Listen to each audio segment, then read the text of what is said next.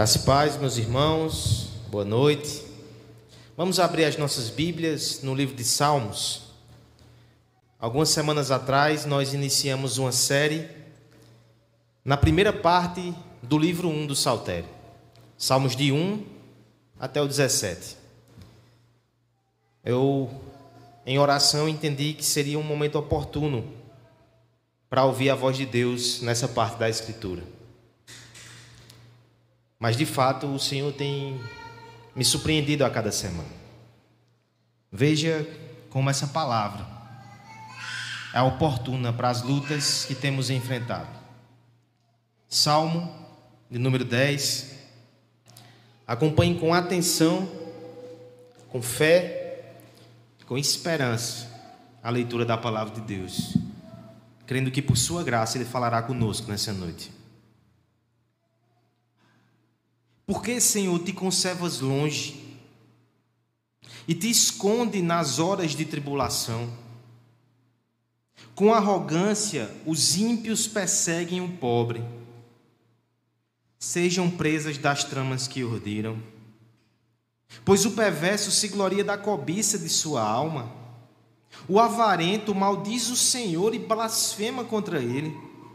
O perverso, na sua soberba, não investiga que não a Deus são todas as suas cogitações, são prósperos os seus caminhos em todo o tempo, muito acima e longe dele estão os teus juízos.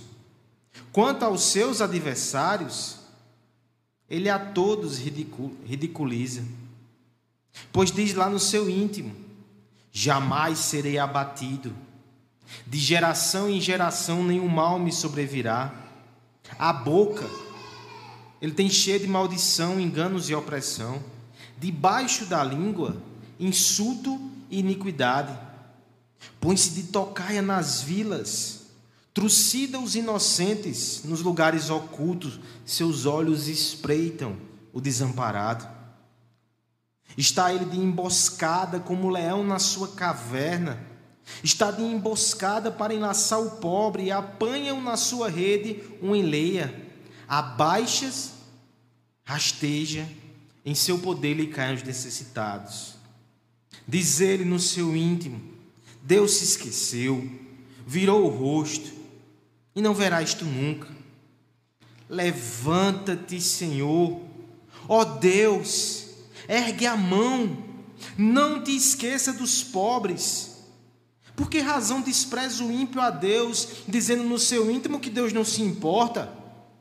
Tu, porém, o, o tens visto, porque atentas aos trabalhos e à dor, para que possa tomar em tuas mãos. A ti se entrega o desamparado. Tu tens sido, tu tens sido defensor do órfão. Quebranta o braço do perverso do malvado, esquadrinha-lhes a maldade até que nada mais achares. O Senhor é Rei eterno, de sua terra somem-se as nações. Tens ouvido, Senhor, o desejo dos humildes. Tu lhes fortalecerás o coração e lhes acudirás para fazer justiça ao órfão e ao oprimido, a fim de que o homem que é da terra já não infunda terror. Vamos orar, pedindo a graça do Senhor nesse momento. Pai amado, aqui está o teu povo em adoração. E aqui está a tua palavra que foi lida. Sabemos que ainda há um elo necessário, que é o Espírito Santo. Por mais que a tua lei seja preciosa, rica, útil, nós somos pobres espirituais. E como aflitos e oprimidos por muitas angústias, nós nos colocamos diante de Ti com humildade, pedindo a graça, Senhor Abre os nossos olhos, abre os nossos ouvidos, abre o nosso coração, fala conosco, no nome de Jesus. Amém.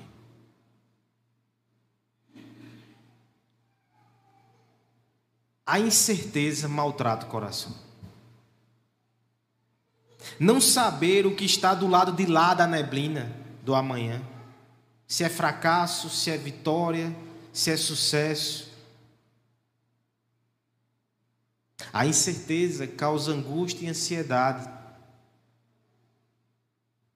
Graças a Deus que esse não é o cenário mais para nós. Ouvimos na semana passada o Senhor nos lembrando que a vitória final está garantida em Cristo Jesus. Nós sabemos então como esse enredo acaba. Nós sabemos que os nossos esforços no Senhor não serão em vão. Nós sabemos onde termina a trilha dos nossos pés, porque Deus já está lá e já anuncia o que acontecerá. Por isso, somos desafiados a substituir a voz do desespero por um cântico de louvor. A substituir a angústia e a ansiedade pela oração. Mas nós sabemos por experiência própria que isso não é tão fácil. As coisas não, tão, não são simples assim. Porque se por um lado nós avistamos pela fé o fim prometido, até que enfim cheguemos lá, tem tantos espinhos que os nossos pés pisarão, tantas noites escuras ainda nos aguardam, ainda estamos num campo de batalha. O Senhor, como tutor da realidade, Ele não nos traz aqui para compartilhar ilusões, porque no dia mal, não é ilusão que sustenta a fé e que acalenta o coração, é a verdade de Deus revelada em Sua palavra. E a verdade de Deus para nós é: o fim é garantido, a vitória final é certa em Cristo Jesus, mas até lá, enfrentaremos dias difíceis. Nós precisamos encarar isso, entendendo que quando Deus nos avisa, é para nos preparar. E é para que o nosso coração não seja entregue ao desespero quando esses momentos chegarem, se é que eles já não chegaram na sua vida. Veremos aqui nessa noite, como complemento do Salmo 9, que mesmo que a vitória seja certa, nós ainda enfrentaremos a sensação de abandono, mas devemos permanecer confiando no Senhor. Você percebe que o Salmo 10 ele tem uma diferença para aqueles que o rodeiam? Ele não tem subtítulo. Ele não tem indicação de autoria. Mas a maioria dos intérpretes vão dizer que esse salmo pertence a Davi, porque ele está ligado ao Salmo 9, tão ligado, que na Bíblia Católica, na Septuaginta, a versão grega do texto bíblico, é um salmo só. E há uma razão muito interessante para isso. Nós temos aqui uma espécie de poesia chamada acróstico, no original hebraico. As sentenças aqui, elas começam com letras do alfabeto em ordem do alfabeto hebraico. E o 9 começa e o 10 termina. No entanto, eu entendo porque a nossa divisão separa os dois. Porque são mensagens que se complementam. Ambas falam sobre a vida do povo que tem promessas da parte de Deus, que tem a certeza da vitória em Cristo. Mas a primeira tem um tom positivo e alegre, mesmo no meio da luta, somos chamados a louvar, a orar, a persistir. O Salmo 10, por sua vez, ele tem um tom mais pesado. Ele revela essa faceta de experiências que nós vivemos nessa peregrinação. Nós precisamos também dessa verdade. Nós precisamos também saber como enfrentar sofrimentos, em especial sofrimentos que são tão intensos que podem até gerar no nosso coração esse sentimento de abandono da parte de Deus. Isso faz parte da caminhada cristã e o Senhor vai nos ensinar a lidar com ela. Nós veremos esse texto em duas partes, são dois movimentos aqui. Do verso 1 até o verso 11, a primeira verdade. Mesmo tendo a vitória garantida, ainda podemos passar ainda podemos enfrentar a sensação de abandono. Mas dos versos 12 ao 18, nós veremos que, mesmo enfrentando essa sensação, devemos permanecer confiando no Senhor. Vamos contemplar essa verdade preciosa nesse texto para que o Senhor fortaleça o nosso coração.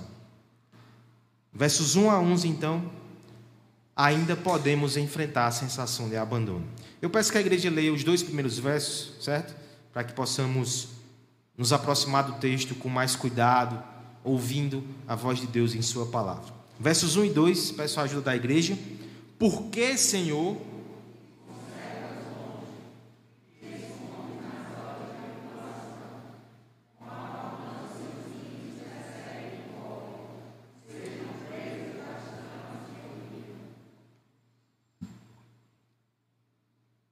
que Deus nos dá promessas?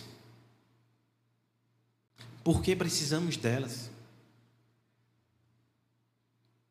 Se fosse fácil, rápido, indolor a nossa caminhada debaixo do sol, não teríamos necessidade dessas palavras.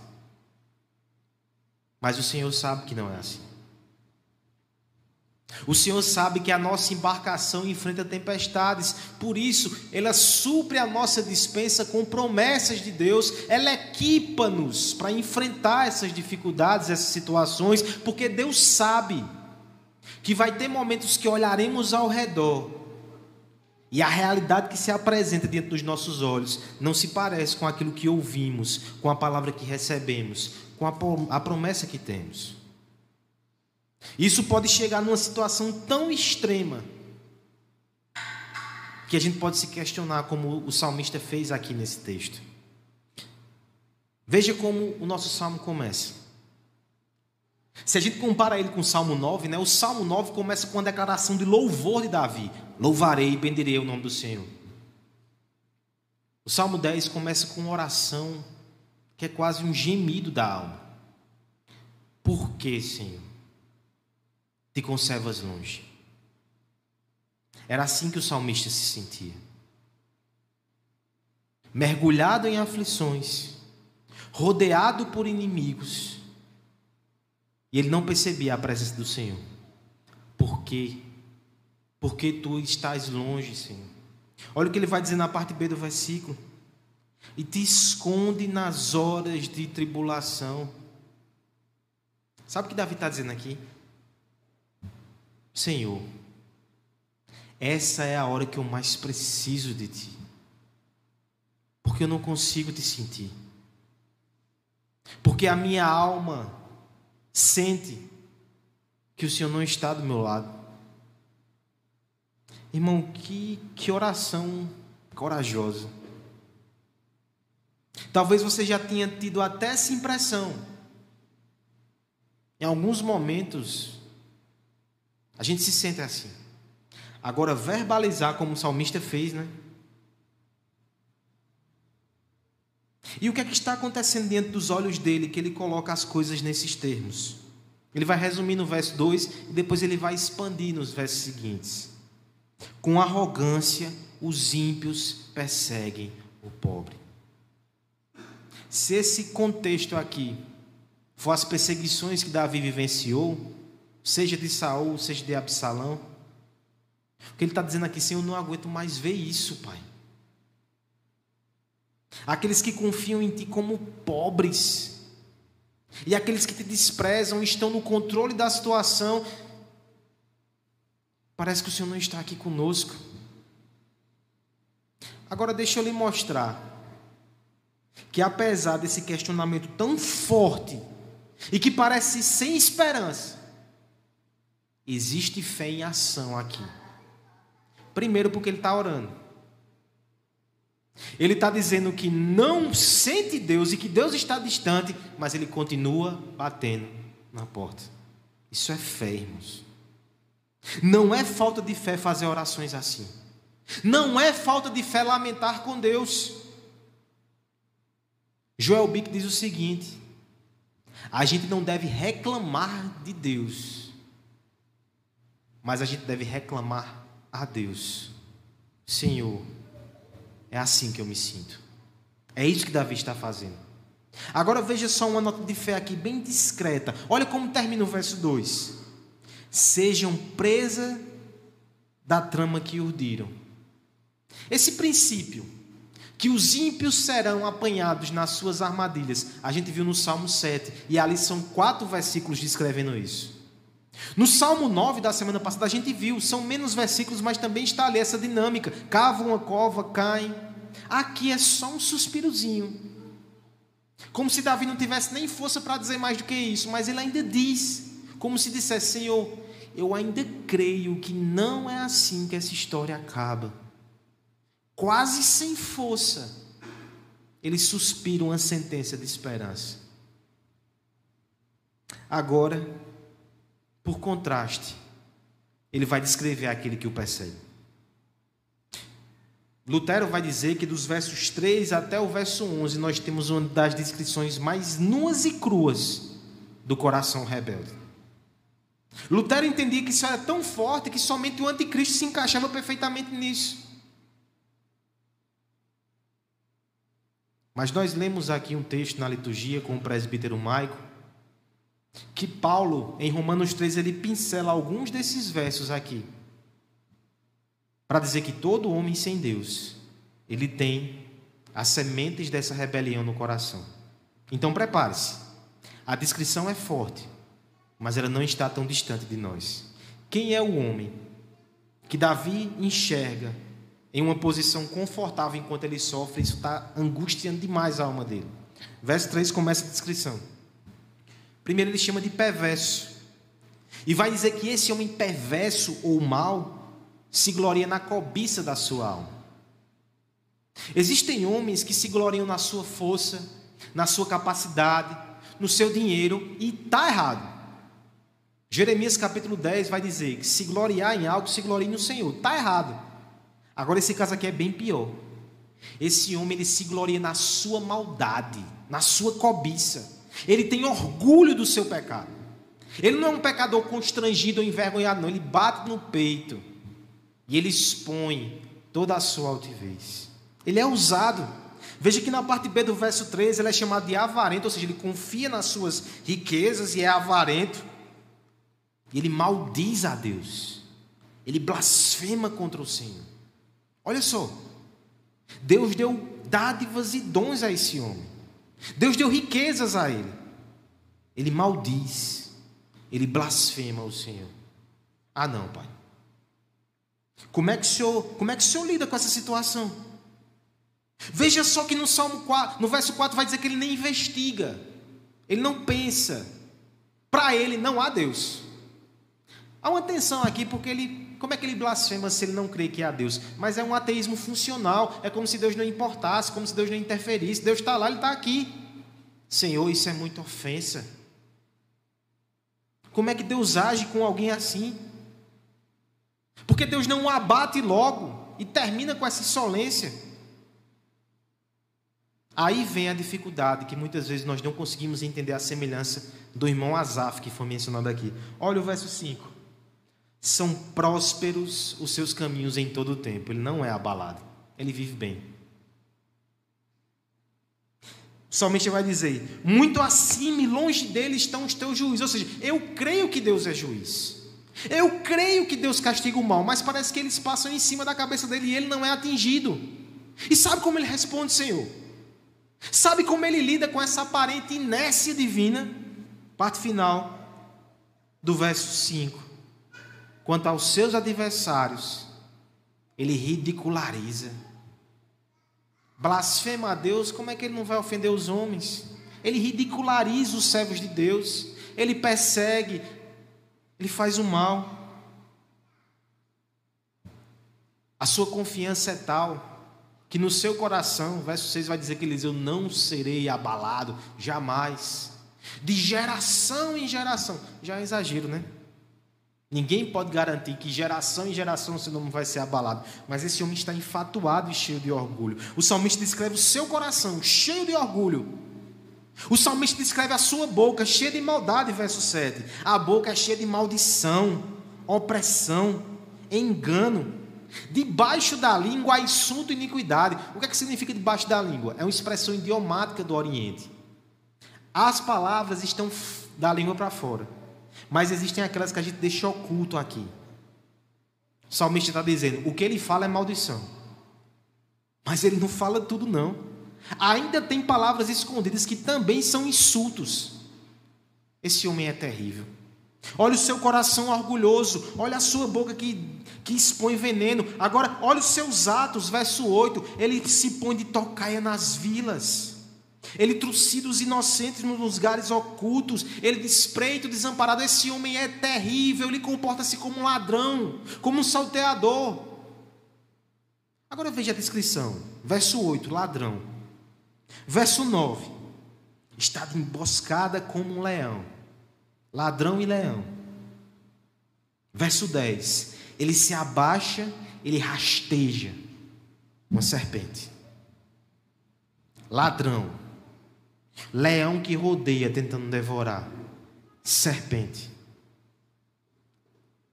Quem esse homem te lembra? Satanás. Ele assemelha-se a Satanás. Antes de avançar, eu quero que você pense um pouco no contraste aqui. Porque este homem está sendo mencionado, mas o foco do texto é o salmista. O salmista está vendo isso e não está entendendo.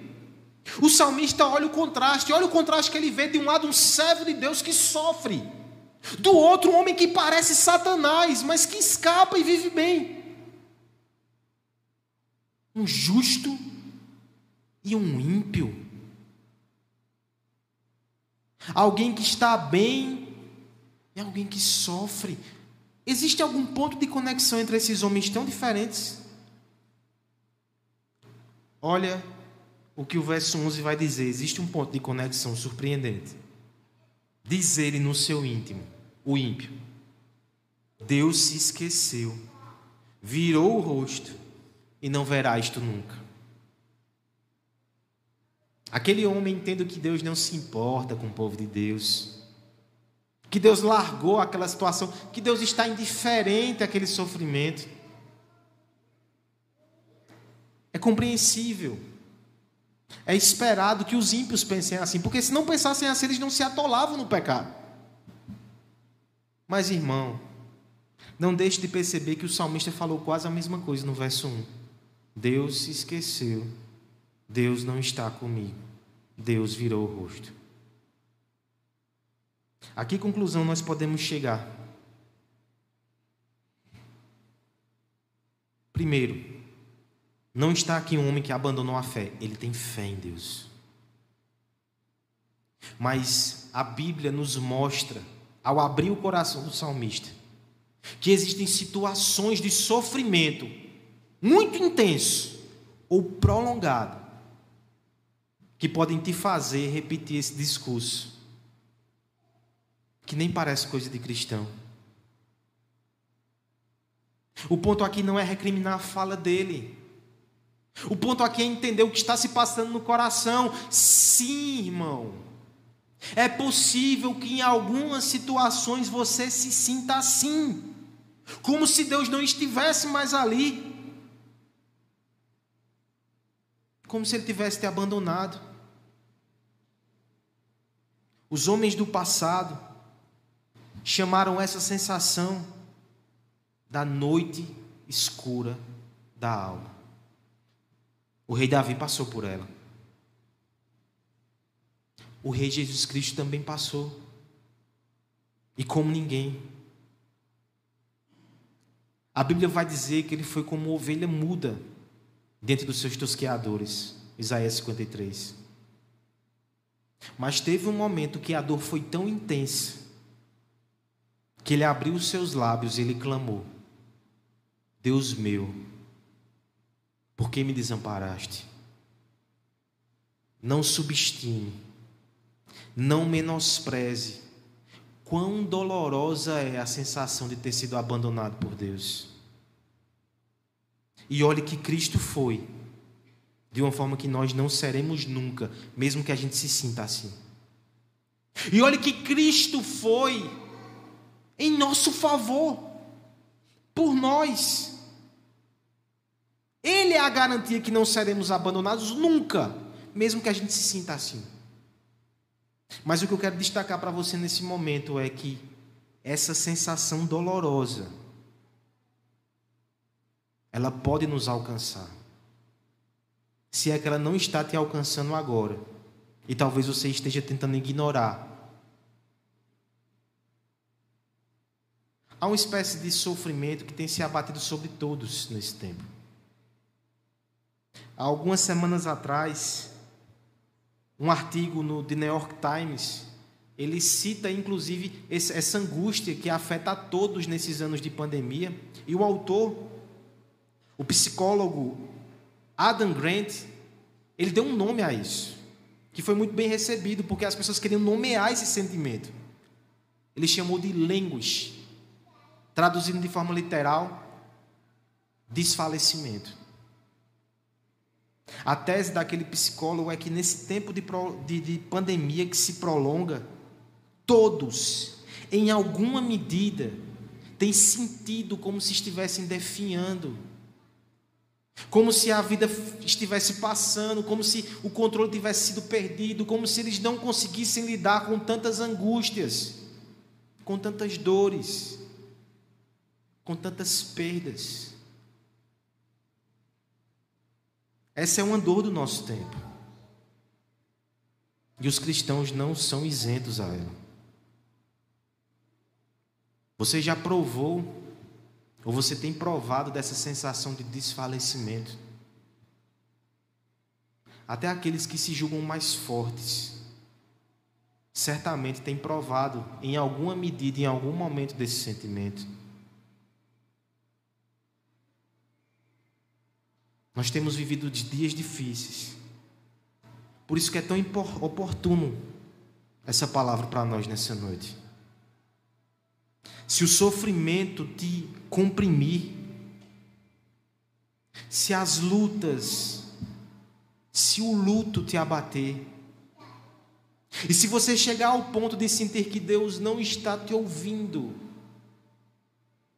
não pense que você está perdendo a fé. Mas volte-se ao Senhor e abra o seu coração diante dele. Não esconda debaixo do tapete. Não tente abafar, não tente reprimir, não tente negar. Leve ao Senhor a sua angústia e diga: Pai, eu me sinto só. Eu preciso de Ti. Eu preciso ouvir tua voz, eu preciso sentir o calor dos teus braços me envolvendo nessa noite fria e escura. Abandonemos visões simplistas da fé, que ignoram a complexidade da vida debaixo do sol. Se o salmista sopra hoje as cinzas do mundo caído nos nossos rostos, é para te dizer que talvez você passe por isso, mas que mesmo assim ainda há esperança. O medo do abandono nos persegue desde que fomos expulsos do jardim. Mas o Senhor te lembra nessa noite que Ele nunca desistiu do seu povo, Ele veio até nós.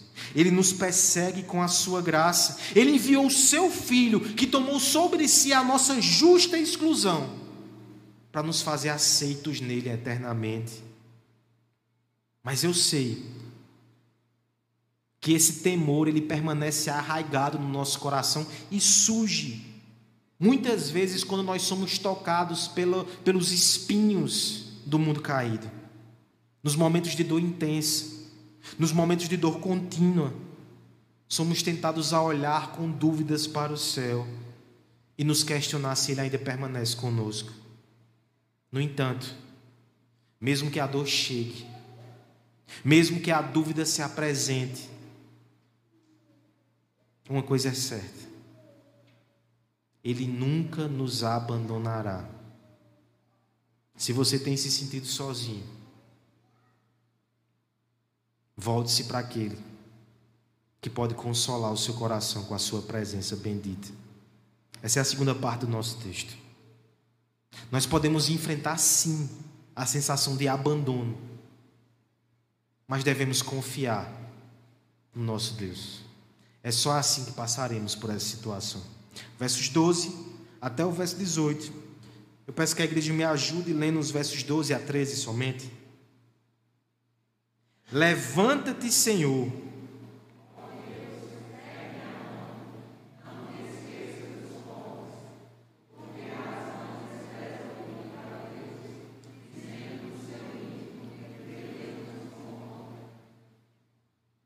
Como você lida ou lidou com as situações que você foi abandonado do ponto de vista vertical, horizontal, melhor dizendo, entre os homens? Existem alguns caminhos. Nós podemos nos acostumar com a ausência daquela pessoa que nos abandonou, seja por instinto de defesa, de sobrevivência, de adaptação ou até por ressentimento. Mas no que diz respeito a relação vertical. Aquele que já provou a doçura de Deus não consegue nunca se acostumar sem a sua presença. A outra opção é substituir. Se você já foi abandonado por alguém, talvez você tenha substituído por outra pessoa. Mas no que diz respeito a Deus, essa opção é descartada também. Ninguém pode ocupar o espaço dele. É por isso que o salmista, quando sente-se abandonado, a única coisa que ele faz é bater novamente na porta de Deus e dizer: Senhor, eu estou aqui. Lembra-te de mim. Veja a sua oração a partir do verso 12. Ele clama novamente. Ele viu toda essa injustiça. Ele dançou com essa angústia. Ele flertou com o abismo. Ele escancarou o seu coração.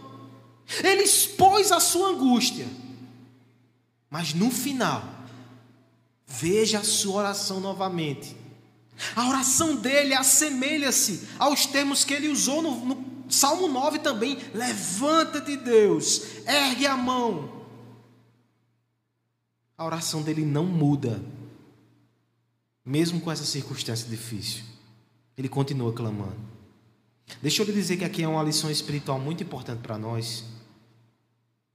As orações que você faz nos dias bons, ou até mesmo no meio da luta, mas você está animado, guarde-as. E faça também nos dias difíceis e nos dias que você não tem ânimo. Porque você vai estar mostrando que a sua fé ela não depende do que você sente, mas do que você crê.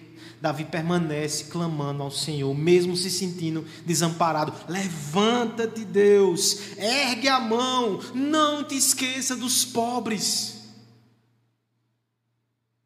E veja que esse tipo de clamor ele vai renovando as energias do salmista. Há, há uma ruptura no verso 13.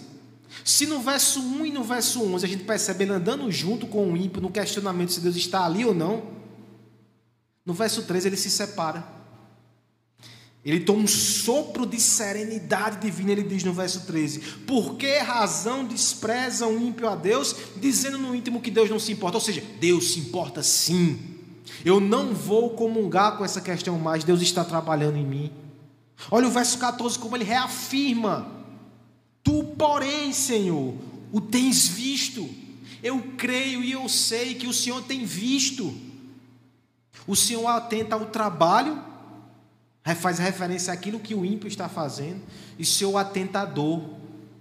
Deus é o juiz que vê os trabalhos dos homens, e Deus é o Deus compassivo que vê a dor dos seus filhos, para que possas tomar em tuas mãos, ou seja, eu sei que o Senhor vai resolver. É por isso que na parte final do verso 14 ele vai dizer: A ti se entrega o desamparado. Meu, meu irmão, veja que coisa linda. O desamparado, ele é tentado a se entregar ao desespero, com certeza. O desamparado, que não tem amparo, ele pode querer se entregar ao chão, à dor. Mas o salmista vai dizer que é aquele que ora e que crê assim, se ele tiver que cair, e às vezes a gente é derrubado pela vida, a gente cai nos braços de Deus. A ti se entrega o desamparado. Meu irmão, veja que mensagem preciosa. Você não precisa estar em pé forte o tempo todo, não. Eu sei que tem dias que você quer deitar e você não consegue se levantar. Mas deite-se no colo de Deus. Descanse nele. Entregue-se a Ele. O desamparado a ti se entrega. Tu tens sido o defensor do órfão. A ideia do órfão é que ele não tem um pai que o, o forte ali que vai defendê-lo. Mas você percebe que há uma ironia aqui no texto que vai surgindo. Porque se Deus é o amparo de Davi, ele não está desamparado mais. Se Deus é o defensor de Davi, ele não é mais um órfão, ele tem um pai. Veja que há uma confusão na linguagem da oração. Deus está trabalhando no coração do salmista e as palavras vão revelando isso. Ainda que ele nem entenda tudo o que está acontecendo. Veja como ele olha agora com ousadia, beligerância para o ímpio. Quebranta o braço do perverso e do malvado. Esquadrinha-lhes a maldade até nada mais achar. Ou seja, Senhor, esquadrinha o coração como o juiz investiga e depois pune ele. O detém. Verso 16. Ele eleva os seus olhos a Deus e diz: O Senhor é Rei eterno, da sua terra somem as nações. O coração dele começa a ser tomado pela visão da grandeza de Deus mais uma vez. Irmão, tenha esperança. Porque talvez em alguns momentos da sua vida, talvez hoje, você só está olhando o sofrimento e a injustiça. E a sua força vai se esvaindo. Aí você começa a orar a Deus, até com, com lamentações. E daqui a pouco, sem que perceba, na confusão das suas palavras, nos seus conceitos, você se pega mais uma vez contemplando Deus em sua grandeza. O sol está raiando mais uma vez no seu coração. Olha como ele conclui esse salmo. Tens ouvido, Senhor, o desejo do humilde ele começa dizendo que Deus não ouve. Ele termina afirmando: Deus ouve sim. Deus ouve.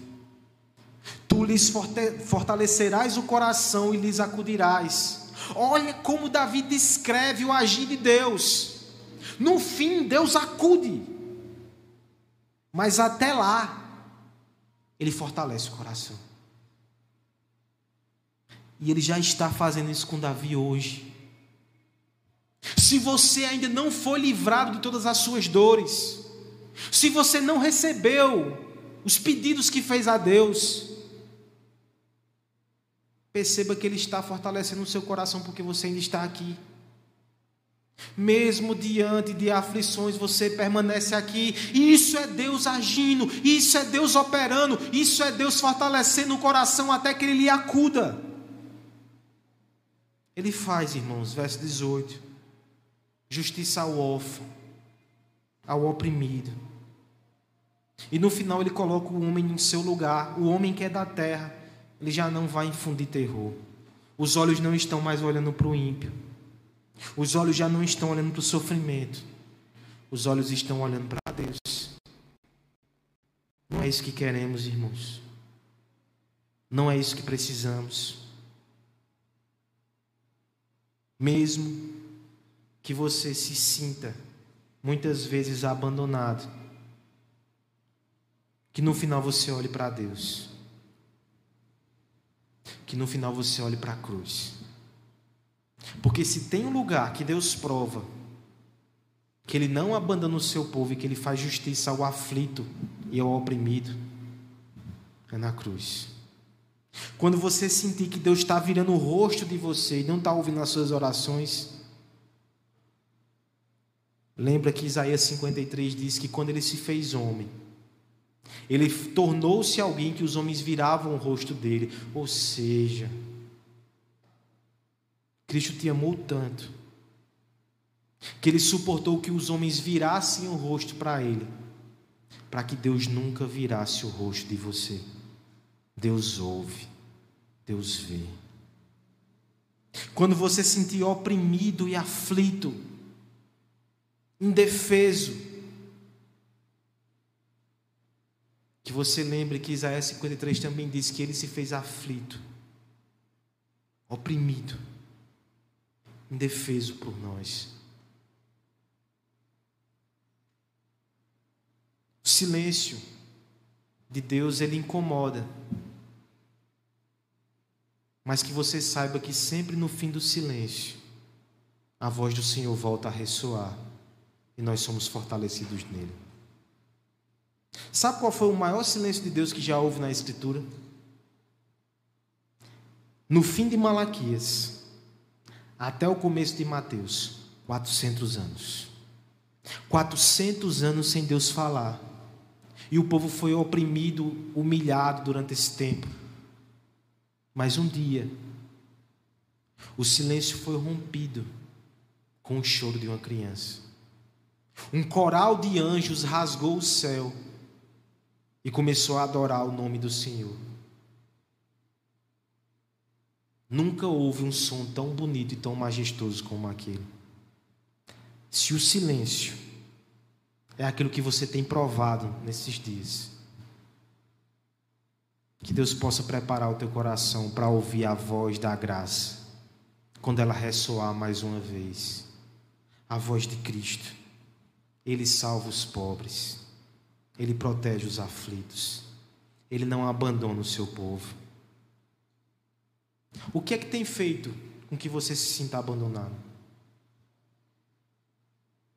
Será que é uma dor contínua de muito tempo? Uma oração que há muito tempo não é respondida? Que Deus continue fortalecendo o seu coração até que Ele te acuda. Mas lembre-se, Sempre que você persevera na oração, é um lembrete que Deus está ali com você, você não faria aquilo sozinho. O que, é que tem te feito se sentir sozinho? Talvez tenha sido uma dor aguda. Essa semana foi uma semana de dores intensas. Chore. Abra o seu coração diante de Deus. Até se lamente. A Bíblia nos ensina a lamentar. Mas que por fim, você se sinta abraçado por Deus. Ele não te abandona no sofrimento, porque ele sofreu por você. O homem de dores não vai sair do seu lado, nunca.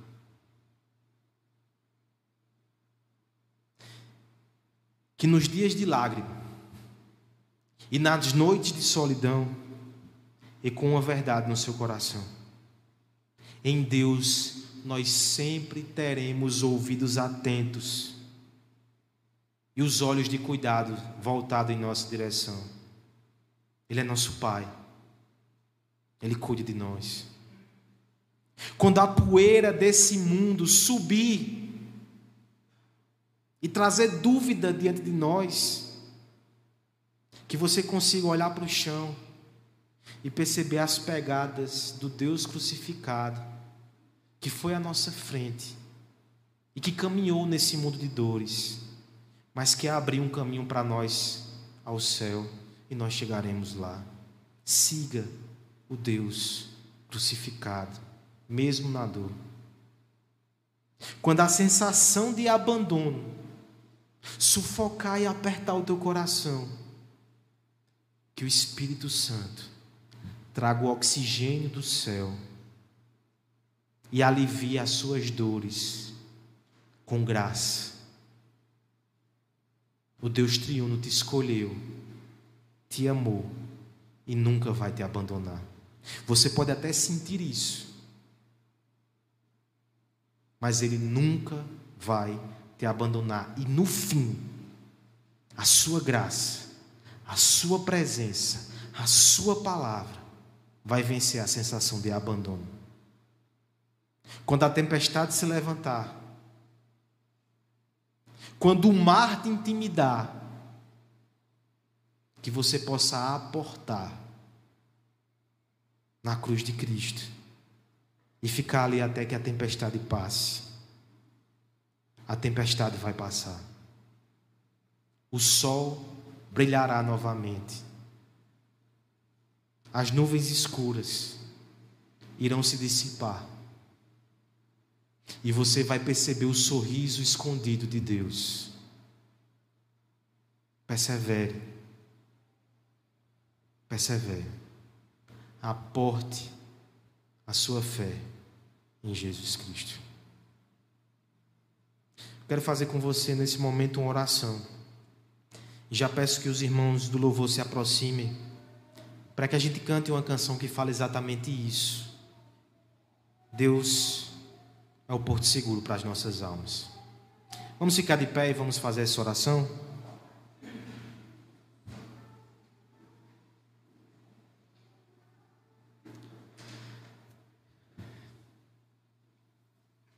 Pai bendito, como precisamos de Ti, Senhor. Quando não sentimos a Tua presença, nos sentimos fracos e desanimados, amedrontados e abatidos.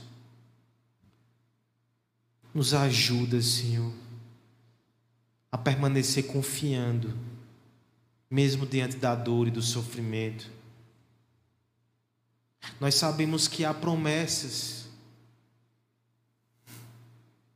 mas há espinhos dolorosos no caminho.